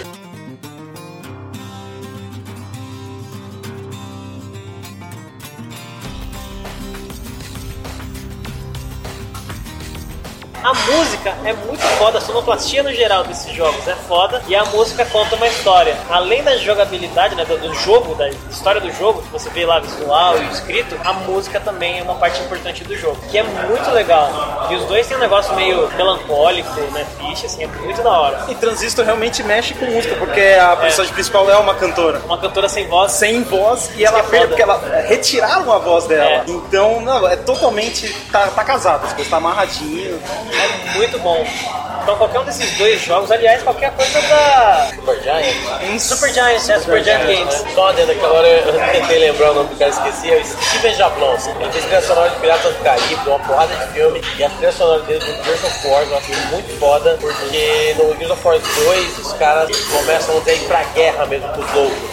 Então, como melhoraram a engine, conseguiram colocar mais sprites, então eles conseguiram fazer mais é, loucos sair do buraco ali, ter umas cenas mais épicas, e também no jogo os caras decidem levar a guerra até a casa do fogo. Tem uma certa fase lá que os caras entram nas cavernas subterrâneas, então a trilha dele passa um negócio meio de suspense, de tensão, de mistério, sombrio, de épica, de guerrilha, fanfarra militar. É, of War é isso. Cara, é, que é, é só pro, é testosterona, né? Testosterona. Testosterona, é um Dark Fantasy de arma de fogo, né? Tipo, os caras de armadura medieval. É. E os caras é quadrado, né? Também as Quadrado, nossa, é louco. Os caras são caixa de músculo. são absurdo. E aí é, você acho que consegue passar bem. É uma trilha que eu consigo ouvir, mesmo sem, sem ter jogado o jogo, né? Tem trilha que é legal, mas você começa a ouvir e fica meio cansativo. Eu gosto muito da trilha dos é Halo. legal. Muito foda. Bom, mas é, antes de passar pra, pra, pra coisa final, só quero mencionar alguns caras né, atuais. O Chris Brennan, por exemplo, Doom 3, Quake 4, Need for Speed Most Wanted. Um que já foi falado que é o Harry Gregson Williams, que ele, a partir do Metal Gear 2, ele ficou no comando do Metal Gear. Jeremy Soule, que esse cara, ele é engraçado, porque ele começou no Morrowind, se não me engano, a série Elder Scrolls. Inclusive, você já vê um pedacinho da Dragonborn lá na, na- no Morrowind, que é o Elder Scrolls 3. Mas esse cara, ele levou um portfólio com 19 anos lá pra Square Enix. Falou, ó, tá aqui, tá? Pra Square, né? Tá aqui, esse aqui é meu portfólio, aqui alguns samples. E os caras tá contratado. Tem 19 anos. Eles ouviram, tá contratado, cara. Tá bom. Isso é foda. Imagina, mano. Se deixar cara passar, até ele bate na porta do- da concorrência, pô. O cara tá lá até hoje, o cara é foda, o cara é foda. É, Neverwinter também, Neverwinter Nights, Dungeon Siege, é o mesmo cara, tá lá. O próprio Tommy Talarico, lá com Unreal, MDK. Earthborn Jim. Earthborn Jim, sim, com certeza. Uma trilha, aliás, é muito foda a trilha. Foda. revolucionaram o som, né? Um A sonoplastia, voz, é, muito foda. Martin O'Donnell, ele é responsável por Myst, Riven, que é uma sequência do Myst, e Halo. Halo que traz o single com Disturbed, inclusive, The Sound of Silence. É? Sim, a música, a música da trailer né, de Halo é The Sound of Silence, né? Um Não, é do cover Gears dele. 4. Do Gears 4. É do Gears 4, que é verdade, é um cover do Disturbed, The Sound, sabe? Isso concorre ao bem Grammy, estranho. inclusive, de melhor performance rock esse ano. Da hora. É, o Doom, né, abriu, né, na Video Game Awards. Lá, É? Os caras do Doom. O, legal do Martin O'Donnell é que quando- enquanto ele tava trabalhando lá no Myst, os caras da Band, né, falaram, "Ô, tem um projeto aqui, a gente não sabe se vai vingar. Canal vamos- 13? Vamos, vamos compor né, no Halo. Ah, Halo, Band. Band, né, né? Vamos...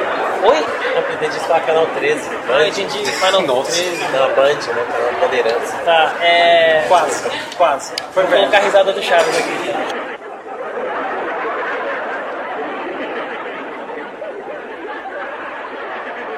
Bom, tem o Robert Bobby Prince, que é compositor de porra, né? Doom, Wolfenstein 3D, Duke Nukem 3D, Cara, é foda. Nobuo Ematsu, que tá aí até hoje, né? E fez parte daquele grupo lá, The Black Mages, não sei se vocês já ouviram. Não. Muito legal. Só música do Final Fantasy, óbvio, e o Nobuo Ematsu tá lá no meio. É, Akira Yamaoka, que é do Silent Hill. Muito foda, Foda. a trilha sonora do Silent Foda Hill. Todas, todas incríveis. E o Koji Kondo, que tá aí até hoje também, né? Mario e Zelda.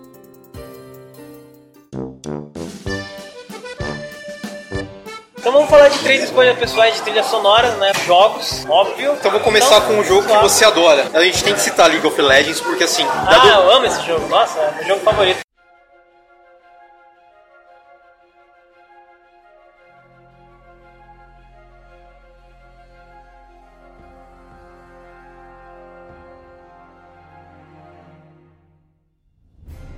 Bom, de fato a trilha sonora é muito, muito a trilha sonora é incrível, a, a sonoplastia é muito bem é feita, incrível. a necessidade de você Maravilhoso. a necessidade de você colocar lá um cara dublando Jogo e dos anos. anos. Não, é, de fato esse negócio da dublagem realmente é um negócio. E ela é muito necessária pra você entender o personagem, até como ele funciona, tipo, é, ouvir os, Queen, os Kindred falando, ou a Morgana amaldiçoando alguém, você tem que é, ter a voz ali, ter a voz em português, é, faz toda a diferença. A qualidade da dublagem do, do LoL é fodida. E a trilha sonora também, a trilha sonora orquestral é boa. Tá o Goku lá, pô. É verdade, Goku, mano. Fora que assim, em vez de fazer que nem a Dever Helms fez, que chama pizza, eles chamaram dublador. Exato, isso faz toda a não diferença. uma pessoa. Aí, ok, né? Entendeu? Então, assim, aquela necessidade de, não, vou colocar um trabalho com uma qualidade boa no meu trabalho, porque o jogador tá pagando algumas coisas por isso, então ele merece Level Up, ter. né? Ah, não, da Riot Games. Right. Ah, right. Isso, A Level Up vem com É que eu também não gosto. da- da- É, que a Level Up ela não produz, então É. ela não chama ninguém. Ela só distribui, né? Os só caras da vende Riot, eles sabem trabalhar, eles sabem vender, sabem fazer um negócio bonitinho, direitinho. É, Não, tem, assim, o negócio é grátis. É, tem gente que paga por skin, que nem a gente falou no É último episódio. um preço. Eles entregam uma qualidade boa na, na parte do som, entendeu? É, em relação ao som, Isso é muito bom, por causa que, por exemplo, você olha o CBLOL, né, o campeonato, antes tem toda uma apresentação musical. Não, os caras se Cebolão. preocupam Isso realmente. aí, é uma- a empresa tá preocupada de ter um produto decente. É, eles têm uma banda dedicada Cebolão, ao banda dos caras. Isso é foda, entendeu? Cebolão. Cebolão. É, o evento lá da- Cebolão. Cebolão. É no Ceasa, né?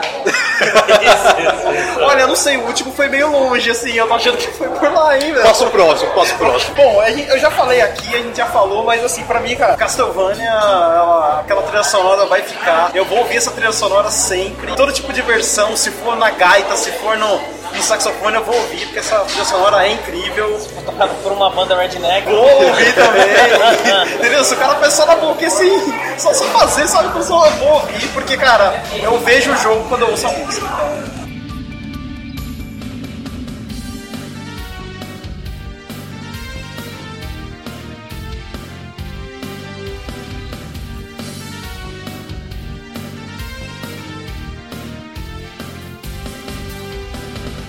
É, destaque né, pra Symphony of the Night, que a trilha sonora é composta pela Michiru Yamane, uma moça aí muito foda no mundo do Castlevania. Legal. Bom, eu. Difícil, né, gente? Ai, ai. São É, muitas. São muitas coisas. É, como a gente já citou o Nobuo Ematsu, o Koji Kondo, eu, eu, eu roubei, né? Porque eu falei, eu vou escolher um compositor, assim, dá, dá pra escolher mais que uma trilha, né? Mas um dos que eu tinha pegado realmente é o Koji Kondo.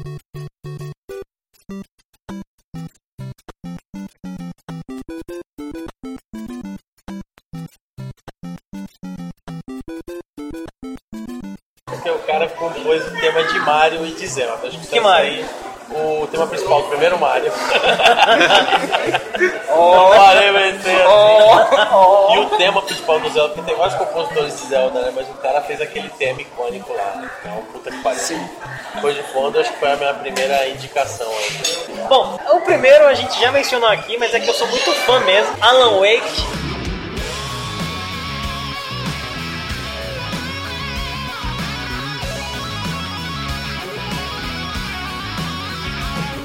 As composições do Peter Lamp e vários outros, né? E a trilha ela te faz se sentir num ambiente Stephen Kingniano, né? E tudo aquilo, né? E Old Gods of Asgard ou Poets of the Fall fazem parte da trilha sonora do Alan Wake. Essa pra mim é uma escolha especial, tá no meu coração. Aquela parte que você tá no palco onde tocaram os Old Gods of Asgard no jogo, que é mais pro final do jogo, aquilo lá é fantástico. É um rock e suspense, tá vendo os bichos. Mano, tem que jogar pra ter essa experiência, é. Um outro que eu cito também é a trilha sonora de Unravel.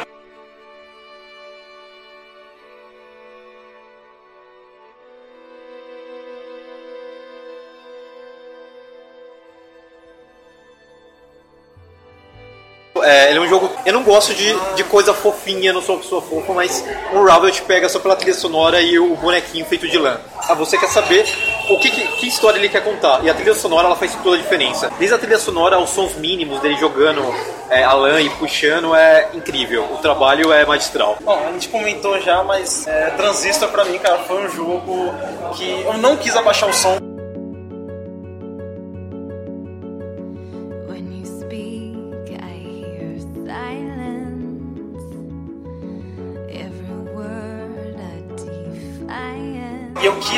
Umas partes do jogo que você entra na praia e vai conquistar o som, né?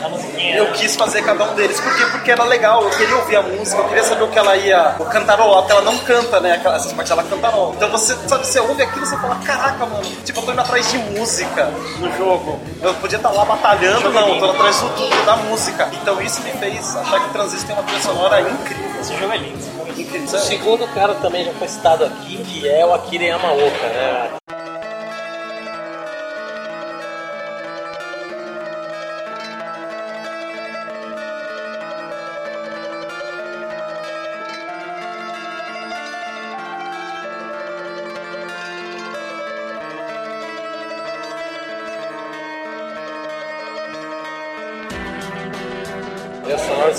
É algo único. Você usar num jogo de terror, tá trilha sonora que mistura pop, é que começa com bandolim. O segundo tem uma vocalista cantando com um tom pop, consegue ser bizarro. Qu- Quando a Akira Yamaoka apresentou a trilha dele, umas cenas pros programadores, os caras acharam que era bug do áudio, né? Porque tem muita distorção, muito chato, tem muito efeito sonoro na trilha. E aí ele teve que explicar pros caras vender a ideia de que era pra causar uma sensação de, de, de perturbação, de desconforto deslocamento. Então acho que é um cara bem peculiar, que ele, ele não faz só chiado, né? Ele consegue compor música mesmo, tem músicas no violão, tem música melancólica, mas sempre é algo assim. Ele pega uma música e joga uma camada de algo demoníaco em cima, né? Lembra Sonic Youth também, quem curte, assim, muita guitarra distorcida e tal, muita, distorção, mas sempre algo sombrio de fundo ali, rastejando entre as notas. Essa minha decisão é que eu tava pensando em Borderlands. Porque tem uma trilha sonora foda, casa com o jogo, né? Aqueles rock lá. Principalmente no, no primeiro que tem aquela música There Ain't No Rest for the Wicked, né? Tipo, é a cara dos personagens do Borderlands. Mas é que tem um jogo que mora no meu coração que é Trine.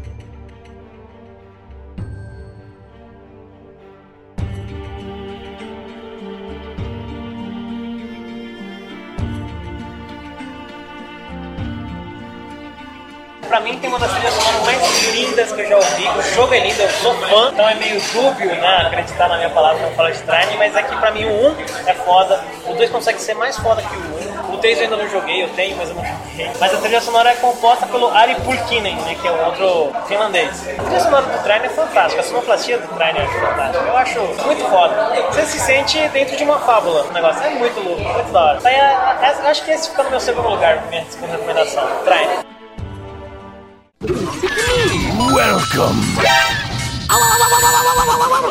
Eu, a minha última, a trilha sonora de Abzu.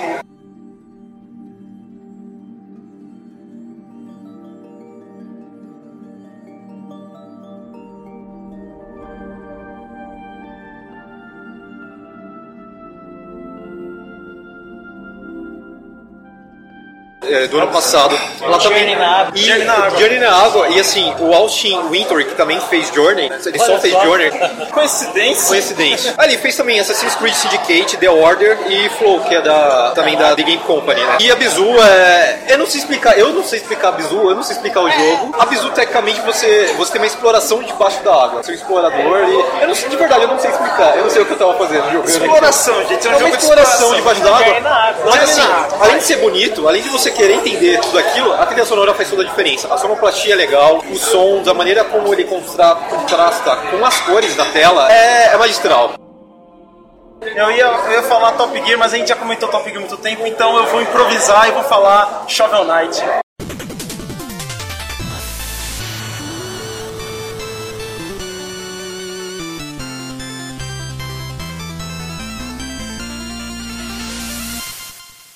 Eu tô jogando. E Shovel Knight ele é totalmente chiptune, é totalmente, sabe, retrô. Mas assim, a trilha sonora dele não irrita. Eu tô querendo ouvir as músicas, porque cada fase tem uma, uma música exclusiva, cada boss tem uma música exclusiva, a- o, o mapa tem uma música exclusiva. Então, assim, é, é não retrô que faz querer ouvir aquela música, sabe? Traz lembranças, né, de, de jogos antigos, é, Shovel Knight aí. Pô, inclu- inclusive eu recomendo, é um jogo pra caralho, muito foda, mano. A Justiça da Pá, velho. Imagina o cara falar, pô, vou, vou aplicar a Justiça da Pá, mano. Tipo, sabe, eu ganhei. Ah, pô! É, entendeu? Ah, e o cara bate com a pá, e pô, Cara, me vai- ganhou por causa disso o jogo. Bom, eu vou ser clichê, estamos falando jogos indie, cult, os caras tudo foda. Eu vou pro Triple A mesmo. Ah, só falar God of War, Pode falar, que é The Last of Us. O Gustavo Santaolala, que é o cara que faz a trilha sonora,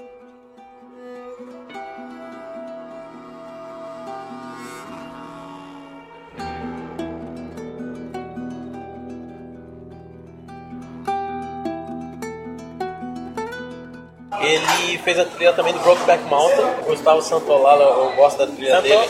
Santaolala. Porque ele é, é toda acústica, é, toca bandolim, toca ukulele, toca vários instrumentos acústicos, Santolala, viola. ukulele.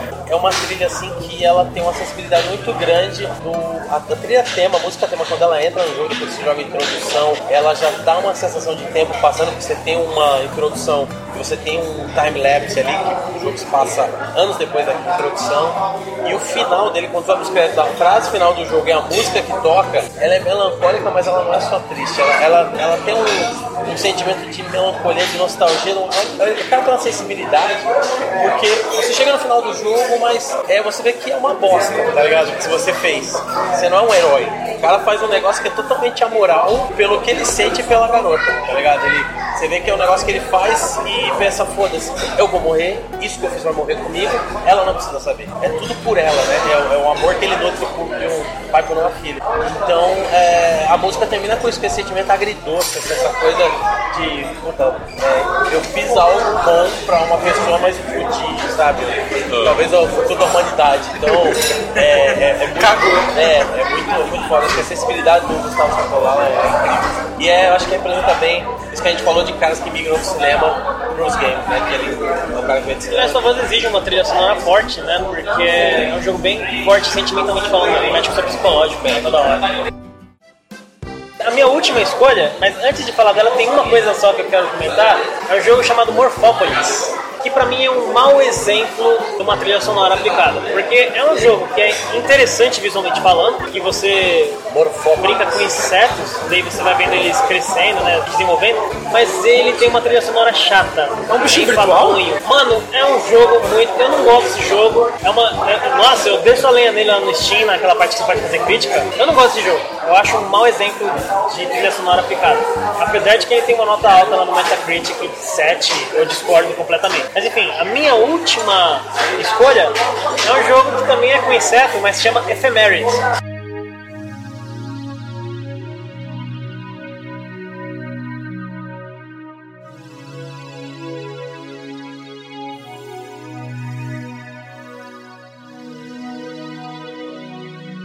Esse jogo, pra mim, é um dos jogos mais lindos que eu joguei nesses últimos anos. A trilha composta é do Matt Meyer, É tipo efêmero, é isso? Efêmero? Tipo efeméride. É, efeméride é o nome de um inseto que é tipo uma libélula, parece uma libélula, não sei o que é, e ele dura um dia. E assim, é um jogo musical, um jogo de ritmo musical. Só que foda desse jogo é que os caras que fizeram o jogo mesmo, eles chamam o jogo de uma rock fairy tale, é uma conto de fadas em rock. Porque a trilha sonora lembra, leva você pra uma jornada de rock assim dos anos 90, tá ligado? É muito louco. É uma história linda, maravilhosa, mágica e faz parte do gameplay. Conta a história, não tem nenhuma letra em nenhum lugar, tem fala, mas tudo conta uma história. O visual que é lindo e a música que é maravilhosa também. Tudo casa bonitinho. É muito, muito legal esse jogo. Tem Steam. Fica aí minha última dica, Ephemeride.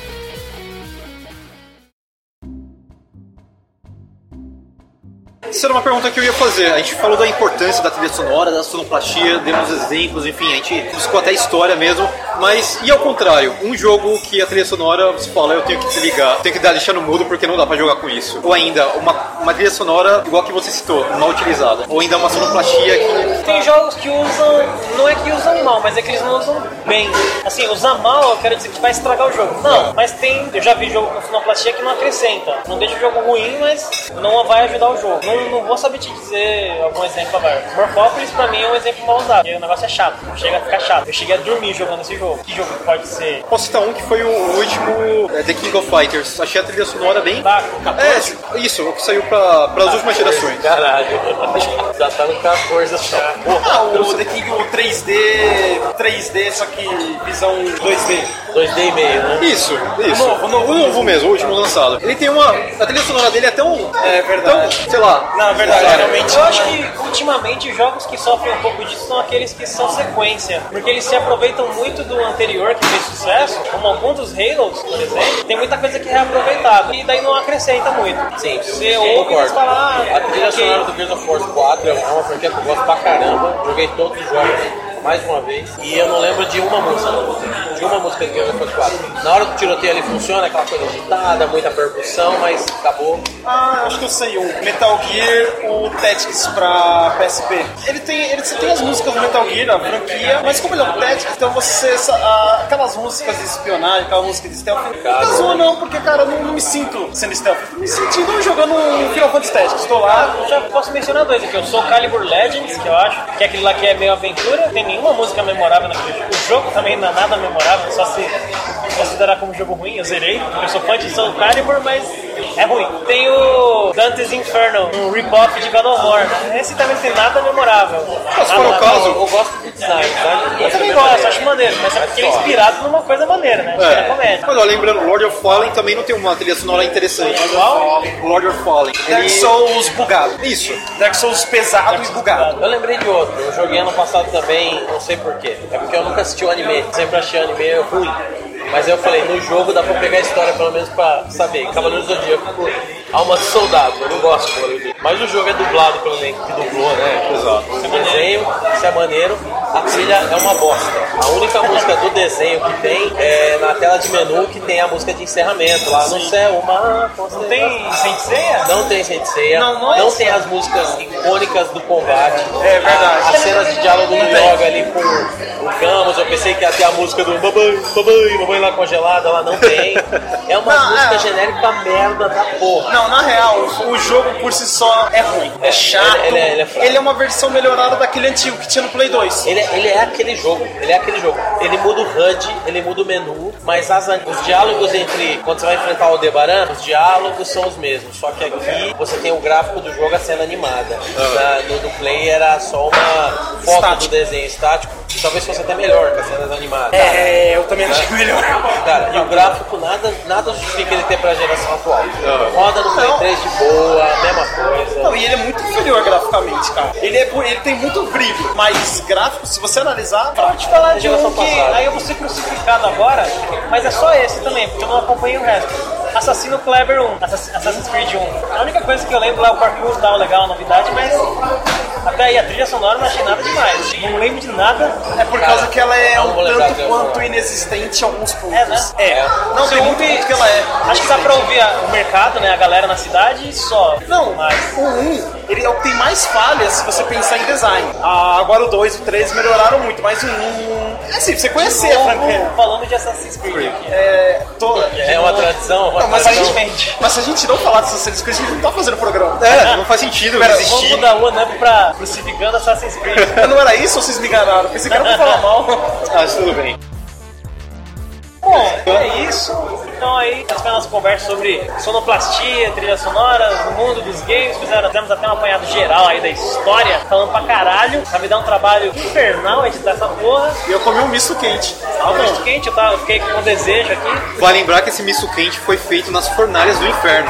Verdade. Uma entidade egípcia antiga Foi invocada para trazer aí fogo. Passou o presunto assim com um tentáculo pro cara. Eu tô achando que eu vou morrer ou virar um zumbi, sei lá, mano. É, o Zamar. Se você curtiu aí algumas das coisas que eu falei, se você achou que eu sou um babaca e você acha que é legal me crucificar em outros lugares também, eu, tô, eu tenho um canal no YouTube que é o Andarilhos da Mídia, com o meu brother Ferri Dragon. A gente fala sobre tudo da cultura pop, geek, filme, música, livro, jogos. Tamo lá, youtube.com.br Andarilhos da Mídia. Temos Facebook, Gmail, Twitter, Google Plus. Tá tudo lá, é só, é só ir atrás que a gente tá aí. Bom, é, eu tenho um Torre Pop no YouTube, no canal, onde eu falo sobre filmes, games e séries. E os vídeos saem, segunda-feira sai o Torre Player Classic, o último Torre Player, inclusive, foi nessa semana foi sobre Streets of Rage 1. Né? E segunda-feira tem o Torre Player Classic e durante o resto da semana só Deus sabe. Se tem vídeo até. Mas Torre Player Classic segunda é a única coisa garantida. Assiste lá que é bom. É, o analista da mídia, eu tenho que ressaltar que a gente tá no hiato aí, estamos ocupados, mas o Instagram ele ressurgirá, tá? Ele não morreu. Pelo menos. Bom, me procure no, no Facebook, no- nessas redes sociais aí, Wallace. Ou procura lá o Raio Cósmico. Tá meio parado também, mas é porque eu sou preguiçoso, não é porque não tem motivo nenhum. Eu sou preguiçoso, mas não tô fazendo os negócios pra ele. Mas vai sair sim, tá saindo, tô preparando, tá? E, e eu, ao contrário aí dos meus amigos, eu tenho um projeto que ele tá fluindo, que chama One Up.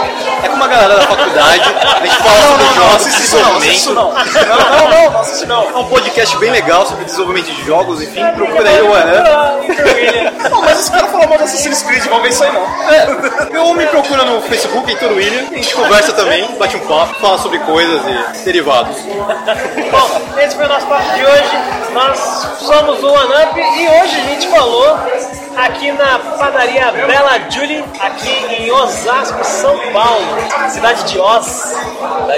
Aqui é Osasco?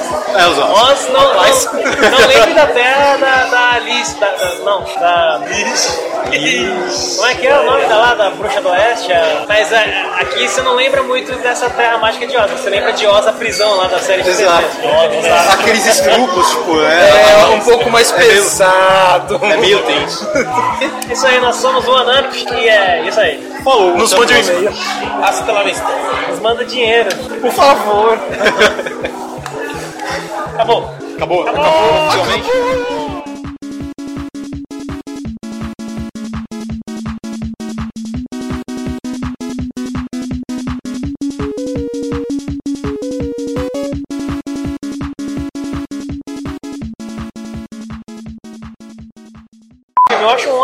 Nome Porque, daquele, né? porque Meu os caras estão no acampamento. Ai, amigo. Gente, Aquele cowboy ele é violentado pelo outro. Ele tá lá na cabana de boa, o outro chega lá e creu nele. O cara tá lá mó de boa. Tá tudo bem, ele não tem uma paixão pelo outro. O outro chega lá e pá!